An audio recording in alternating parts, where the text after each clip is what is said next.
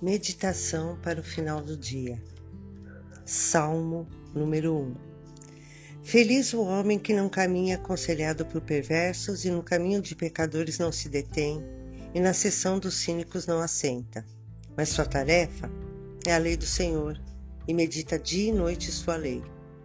Será como árvore plantada junto aos canais que dá fruta em sua estação e sua folhagem não murcha.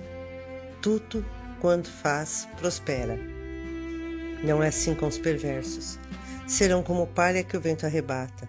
Por isso, os perversos no julgamento não ficarão de pé, nem os pecadores na Assembleia dos Justos. Porque o Senhor se ocupa do caminho dos justos, mas o caminho dos perversos se extravia. Eu não sei quais foram as suas situações neste dia. Eu não sei o que você viveu hoje, nem o que você fez. Mas siga no caminho de Deus, seja justo, confie.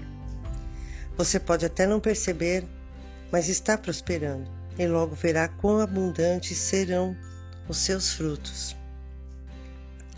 Mas se você está no caminho dos pecadores, Deus está te mostrando que este caminho é o caminho do extravio e logo você perecerá. Sempre há tempo de mudar.